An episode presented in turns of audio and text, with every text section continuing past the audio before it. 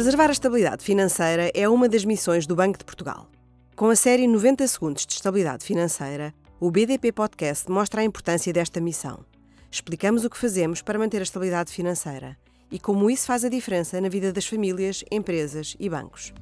Francisco, qual a relação entre a estabilidade financeira e as empresas? A estabilidade financeira é decisiva para o bom funcionamento da atividade das empresas, sobretudo para reduzir a incerteza quanto às condições de financiamento e à evolução das suas vendas. A estabilidade financeira também pode ser influenciada pela situação das empresas? Sim, absolutamente. Se a saúde das empresas for frágil, os riscos para a estabilidade financeira são mais elevados. Por exemplo, excesso de dívida, baixa rendibilidade poderão levar a um aumento do incumprimento junto da banca. E se daí resultar em perdas elevadas, a saúde dos bancos também pode ficar comprometida, prejudicando o financiamento da economia. No limite, pode levar a uma crise económica. Ainda assim, o desfecho depende muito da resiliência dos bancos. Como está a saúde das empresas portuguesas? Há razões para preocupação? A situação financeira das empresas melhorou muito desde a crise da dívida soberana.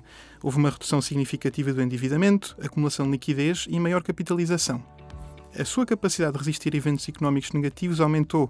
Isso foi visível na rápida recuperação da economia após a crise pandémica e na sua capacidade em acomodar os aumentos dos custos de produção, seja energia ou outras matérias-primas, e mais recentemente a subida significativa das taxas de juro. Mas a situação das empresas é bastante diversa e, com taxas de juros mais elevadas, devemos estar muito atentos à capacidade das empresas mais frágeis pagarem os seus compromissos.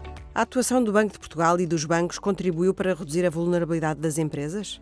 Sem dúvida, nos últimos anos, a atuação do Banco Portugal e do BCE e a atitude dos próprios bancos levou-os a reduzir o crédito problemático e a ser mais exigentes na concessão de crédito.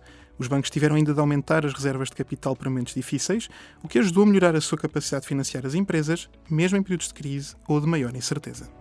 Voltamos em breve com um novo episódio da série 90 Segundos de Estabilidade Financeira. Até lá, siga-nos no X, LinkedIn e Instagram.